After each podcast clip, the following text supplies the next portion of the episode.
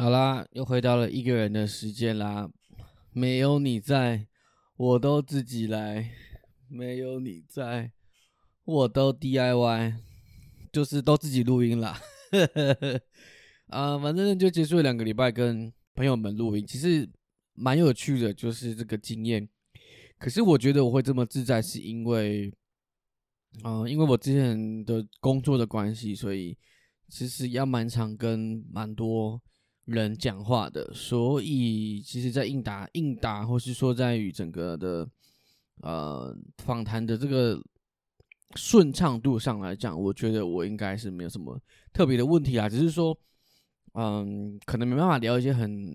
我觉得可能没有办法很认真的去去定调说，哦，我要这场访谈走的非常的严肃跟什么，那毕竟这样就不会有人想要听啊。我觉得啦，我自己还是比较想要把它试着规划的在。轻松一些些，那一部分也是难在于是说，因为大家都是素人，素人，呃，就我那时候看那个沈玉玲上上节目讲一个笑话，沈玉玲他妈真的是家一之光，我真的很喜欢他。他就说他在他在那个不知道是哪个漫画上面看到，就是说哦，有三个和尚在餐厅用餐。哎，这个笑话我有讲过吗？啊，反正我在讲字，我觉得很好笑。就有三个和尚在餐厅用餐，然后啊，他就看到第一个和尚呢，就是端了一盘一盘鸡肉出来啊，在吃，然后就说：“哎，师傅，您不是出家人，怎么会是吃吃鸡肉呢？”他就说：“哦，阿弥陀佛，这个是素鸡。”然后他就看到第二个呢，端了一盘呃牛肉出来，然后他就问：“哎，这个师傅你怎么在吃牛呢？”他说：“哦，阿弥陀佛，这个是素牛哦，这是素牛。”然后最后看到第三个师傅呢，搂了一个女生出来，我就说：“哎，师傅，师傅，你这个是你怎么可以接近女色呢？”他就说：“这个是素人。”啊，好吧，可能会有些人不懂不懂什么是素人啊，自己上网查啦。好，反正呢，就是因为其实大家都是可能没有这么自在的去去面对麦克风，像我一样就是这么边缘上对麦克风讲话，或是说呃没有一些经验在于就是说必须要要需要。就是比较长的这样的对谈，然后整理自己的思绪啊、表达情绪啊，一些呃比较脉络的去讲自己想要讲什么的事情，他们会比较困难了。那相对于我来说呢，我觉得就比较比较简单，所以可能在别人眼中看起来这件事情是很困难，需要大量的事前准备跟一些什么的，在我觉得是还好，只是说确实可能最后呈现出来并没有像呃。我自己预想的中的顺利，或者是说可能在你们的耳朵听起来也也是难听，也什么我我不知道。那但过程是我是蛮享受的啦。那也是真的很开心有这样的机会呢，可以去多认识周遭的这些朋友，因为其实也不是每个人都可都是有这种。呃，机会就是会去深聊啊什么的，可能女生会啦，可能女生会，就是毕竟女生就是一个比较呃语言系统跟情绪词汇比较发达的一个一个一个人类的族群。那男生相较之下就会比较木讷跟不善言语表达，所以呃，刚好这两个次的这两次的访谈都是找男生，所以可以在。呃，整个过程中发现我是比较常讲话的那一个，尤其是对啊，尤其是遇到可能，尤其是一些他们比较不常遇到的一些问题，跟他们没有想过的问题的时候，会比较难去去回答。那我常常都跟他们讲说啊，不用想那么多啊，你就自然的回答就好了，其实轻松就可以了。这个也是一个。方法吧，我觉得啊，讲这么多，这不都不是重点。反正录录完了之后，我们都会跟他们说，就是他们都说哇，很好玩很有趣，那就之后可以再录啊。我说当然，当然，当然没有问题啊，当然没有问题啊。但是你要记住啊，你要你是因为跟我录的关系啊，如果没有我，你们根本都是一些废物啊。我觉得灌输他们这些有毒的观念跟思想，对啊，当然没有问题啊，可以啊，可以啊。但你要记住啊，没有我，你根本是废物，是废物，你知道吗？啊，开玩笑，就很有趣啦。嗯，就成就是就以男生来讲，其实男生不太会不太不太会讲不太会讲心事的啦，就基本上就讲一些乐色话，不会像是女生就是哦什么简讯啦，哇，就电话啦啥的，然后就是哦哦我我真的懂你哦，你该怎么样怎么聊聊感情？那男人男生基本上就是干怎样啦，嚯，没事啊没事啊，走走走走走。哦，喝酒，然后说怎怎样怎样啊，干带你去买啦，就大概就这些嘛。我是还没有，我因为我将来还是会安排有女生的这个访谈。那对象呢也不知道，就不确定，就是因为我也还在构想说到底，呃，可能我自己也在调整一些我之后想要进行的一些呃录制的方向吧，跟就嗯。还有整个想要让人家从中的从中可以学到什么的一些呃计划跟想法，说因为目前都频道都还停留在说是记录我自己的一些生活什么的，但或许是应该好好的想一下该怎么样规划这个节目，因为其实都已经有到一个极速了。好歹我也录了第二季，那也开始对这件事情有有一些心得，小小的心得，很出街的心得，所以我认真的想过说，是不是要再多进一步的去去找更多的资源来进入这个这个频道，或是说真的我自己在投资更多的东西进来这个里面，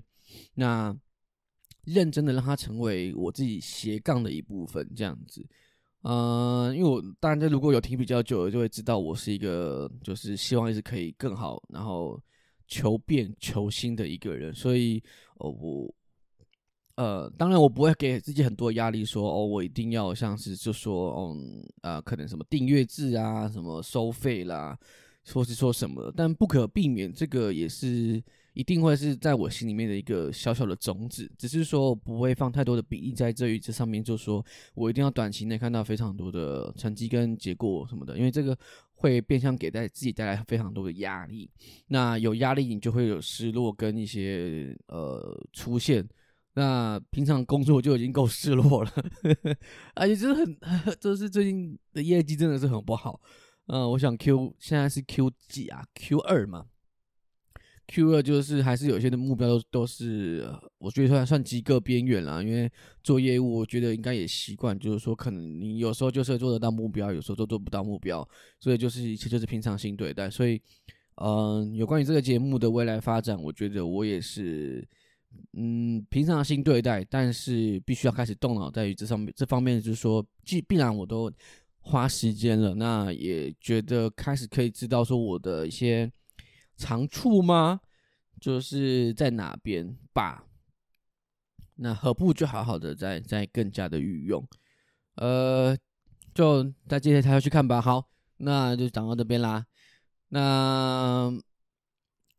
我最近看了这个 Netflix 一个纪录片，我真的鼓励大家真的去多看一下这个 Netflix 的 Netflix，不管是说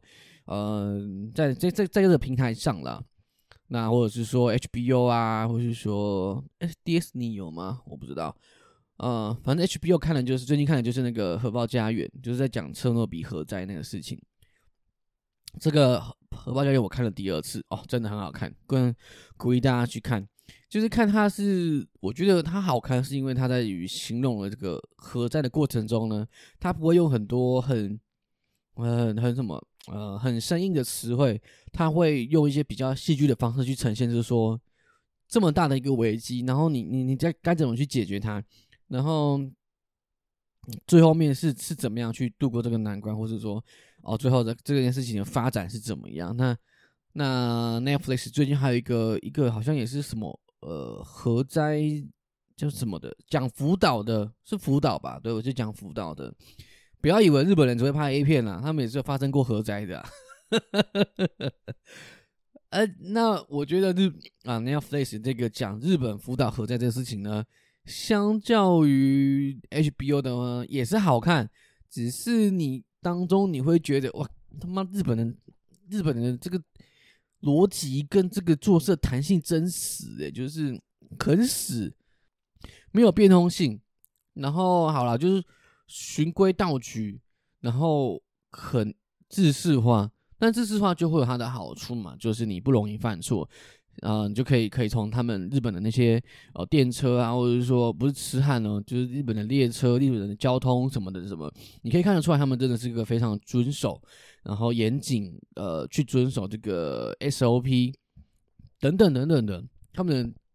的这个事故的发生率是非常低的。那这样的好处，当然也会有坏处，就是说如果他们发生一些临时的事故的话，他们会有。很很很难去做一些很随机的应变吧。我在想啊，我在看那个那个核在那个时候的一些的一些他们日本人内部的一些过程的时候，就会觉得这件事情怎么就怎么样一层一层过这么久，然后有很多一些早该可以变通的方式，为什么要为什么总怎么会不知道要要这样子做呢？就类似说，呃，他们核灾的时候，然后。就会有一队的人，全部都在翻翻那个操作手册、翻书，然后被派上来的这个询问的这个主席呢，也不懂得什么是核能，什么有啊，反正就是很奇怪。或许里面有些政治成分在，我不知道。但是我觉得这这个整部看起来会给人家感觉就是说，日本的这个效率真的很差。对，就就是这样子。但是他们很遵守规矩。但是这个这个事情本来就是一体两面。我想大家都或多或少都有听过。就是说，对于日本来讲，他们自己的这个内部的呃整个社会的氛围啊，工作的压力啊，职场的环境大概是怎么样？他们的嗯，不知道心，他们本身的性格跟养成就是这样子吧。所以呢，没什么好批判的。那我觉得我最想要，我觉得最最好看的是我我这个最昨天也看完的，他在讲那个。阿诺阿诺的三部曲，阿诺施瓦辛格的那个人生三部曲，我感超好看，而且超级有启发。他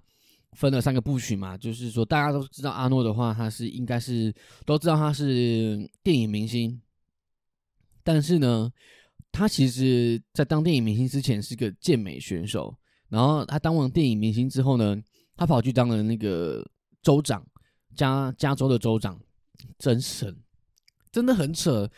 假设我今天跟你说，我他妈我呃，我他妈我明年啊，不是说明不要说明年好了，我他妈我在我就要移民，然后到别的国家当那个那个那个州或者说那个省那那个县市那个地方的地方自治长官或者说首长，他妈也会觉得我疯了。可是阿诺不同，可我可以这样比喻啦，阿诺他出生在嘉义海边。啊，算了，好，嘉义布袋，好，他们家是哦呃鱼鱼养殖渔业的业者，好了。那阿诺从小呢，就是非常喜欢呃健身，然后就是喜欢健美，就是说他看到那个人家的海报什么的，觉得哇，干这男生身材真屌，他就想要成为那样啊，所以他就是在海边哦就很土炮炼钢这样子什么什么的，然后他竟然。就这样一路一路，谁可以想得到他就是从一个非常边远的一个国家的，然后一个一个不出名的人，然后就一路凭借着自己的身材，然后自己的一些训练的方式啊什么的，然后慢慢的变成全国的，就是他他是德他好像是奥地利人，奥地利，然后他就说什么德国吧，后来他得到什么德国的健美的冠军。超神，然后不到二十二十岁还是不到十几岁而已，冠军，然后再来就是说奥地利嘛，他就到德国参赛，然后后来又变成什么什么什么宇宙呃是宇宙先生吗还是什么，反正就是也是最屌的。然后后来他又就是他一直幻想着心中有一个呃一个一个画面，就是说他可以在美国，然后他在美国的这个。最高的这个健美的舞台上面呢，然后他就面对着大家，然后展现出他最好的身材，然后底下所有的观众都对他喊着：“阿诺，阿诺，阿诺！”他就就是，他就从小就是有有这样的一个画面在，所以他就真的一步一步的去做到这样子。所以一个乡下地方的小孩，然后也可以可以成为，就是说在这个世界上第一个舞台、第一个健美舞台的第一名。这件事情本身就已经是非常夸张了，很多人的一辈子就做到这个第一名，就已经算是功德圆满了，可以可以回可以上可以回上西天了，可以走了，不会有人说你这身白活。很多人就会说哦，就是你留下一个非常屌的一个遗产，就一个你的你的 legacy，你的人生置业，就是你成为了这个第一个舞台上的第一名，恭喜你，下课了，快下去领便当。但他没有，他很扯，他他当了健美之后也是过了一阵子，他就说。这这这工作就就是这样子，健美就是这样子，他都是第一名，那何不再去追求另外一个事业的高峰？所以他就决定当电影明星，而且谁知道他当电影明星还当到世界的巨星，这是第二个很屌的事情。他当到全世界没几乎是没有人不知道阿诺施瓦辛格是谁。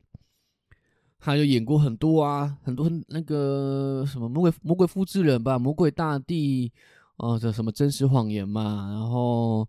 终极那那种什么啊，终极战士他也有演嘛，然后那个魔鬼终结者嘛，Terminator 就是一二三对吧？我觉得他都有演啊，他就是演那个 Terminator 啊，然后还有什么太多太多了，他还有演一些搞笑的。然后基本上你只要演喜剧，基本基本上你都可以演的啦。只是他好像没有演过恐恐怖剧，我好像没看过阿诺演过有同恐怖剧，他都是演动作片居多。然后他比较晚年的呢，他都是演一些搞笑的。他这个人其实也蛮有喜感的，这是他人生第二个巅峰了哦。第一个已经是已经是健美的第一名了，全世界的第一名。再来他第做到第二件事情就是他成为这个电影行业的巨星。在那个时代，大家都不看好他。他有一个超浓的口音，现在还是听得出来。他有个超浓的，不是不是那种好莱坞的那种美国腔，他是在就是你听出来，他就是别的地方移民来的那种移民者的口音。就比譬如说，呃，可能像乡下地方的人去大都市，人家就说哦，你台湾国语什么之类的。像像我也可能就是讲话中文也不是很标准，就是这样子。然后大家都一片不看好的状况下呢，他也是做到世界巨星，扯。然后，然后他就是说，呃，好，当当当个世界巨星了呢，我才发现哦，原来我想的不只是这些。好，我现在暂时不当巨星了，我要去当那个政治人，从政的人员。大家都说，干你妈妈，你这是疯了？妈，你当电影明星赚那么多，你当当什么政治人物啊？我给他当美国加州州长，还还连任哦，超扯。啊，他在美国加州州长呢，好像是当包七年还八年吧。反正呢，他就是一个从健美，然后变成，然后剧电影巨星，然后再变成美国，就是本土的那个州加州的州长，不觉得很扯吗？看到一究竟有多少个人可以一生可以有这样的成就？我我他妈我一只手指头我也不知道，反正我只认识他。太扯了，而且他他在过程中，我觉得其实他也没有他他没有说哦很夸大自己做出什么哦我他妈我我超屌我超聪明什么他没有他就是默默的做打算，然后他都是把我觉得这件事情也给我一些一些反思，他就是说不管他在做什么时候，他都有可以看得到下一个他憧憬的那些画面。那个想象，就那个那个那个画面是，他说他是非常鲜明，在他眼在他眼里面，就是他有隐喻，还有隐喻一句那个第一个登登那个喜马拉雅山，喜马拉雅山嘛，珠穆朗玛峰嘛，就是那个第一个登上去的那个登山者的时候，他就说啊，恭喜你啊，既然你现在已经登上那个算是第世界第一高峰，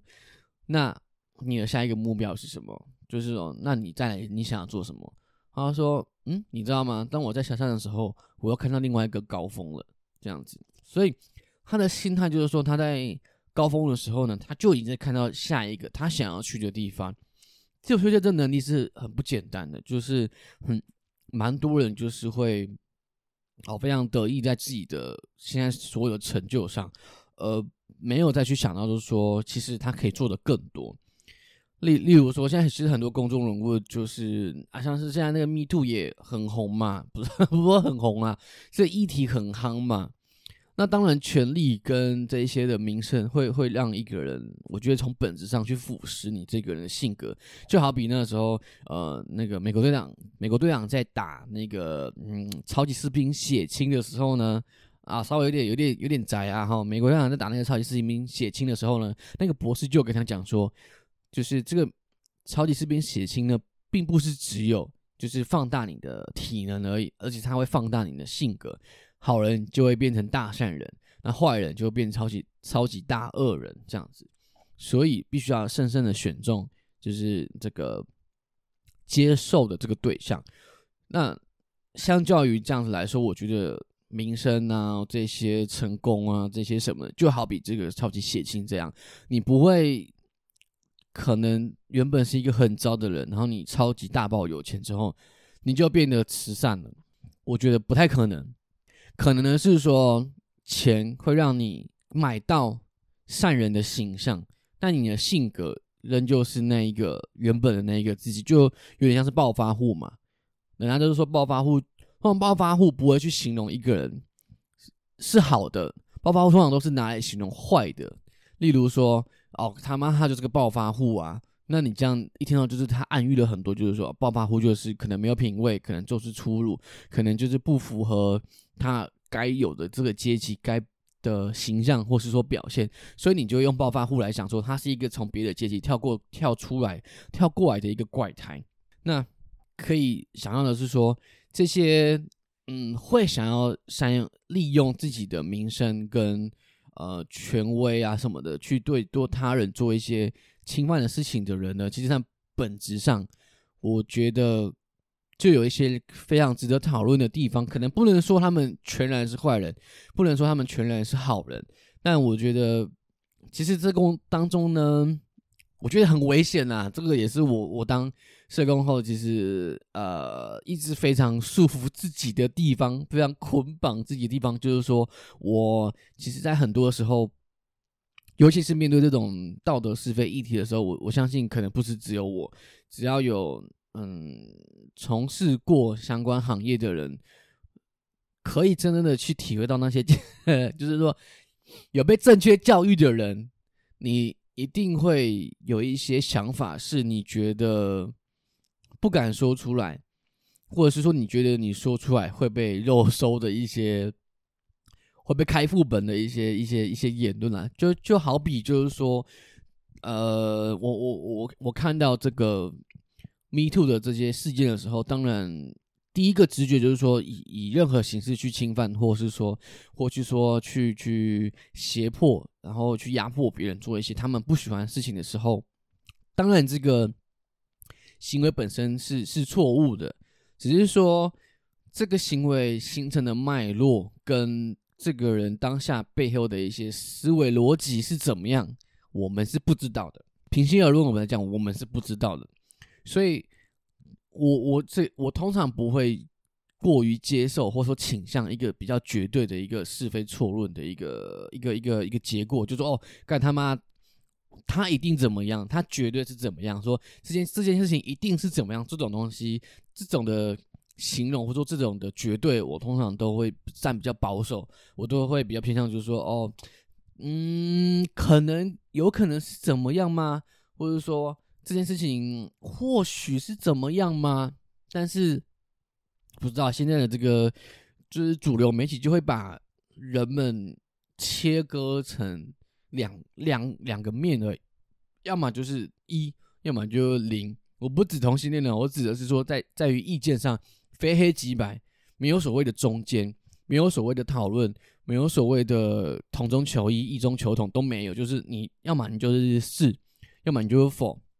要么你就支持 Me Too，要么你就是否认 Me Too，没有中间的，没有在讨论说为什么会有这些，嗯，这些以不对等方式造成的迫害，这个这到底背后的原因是什么？比较少人，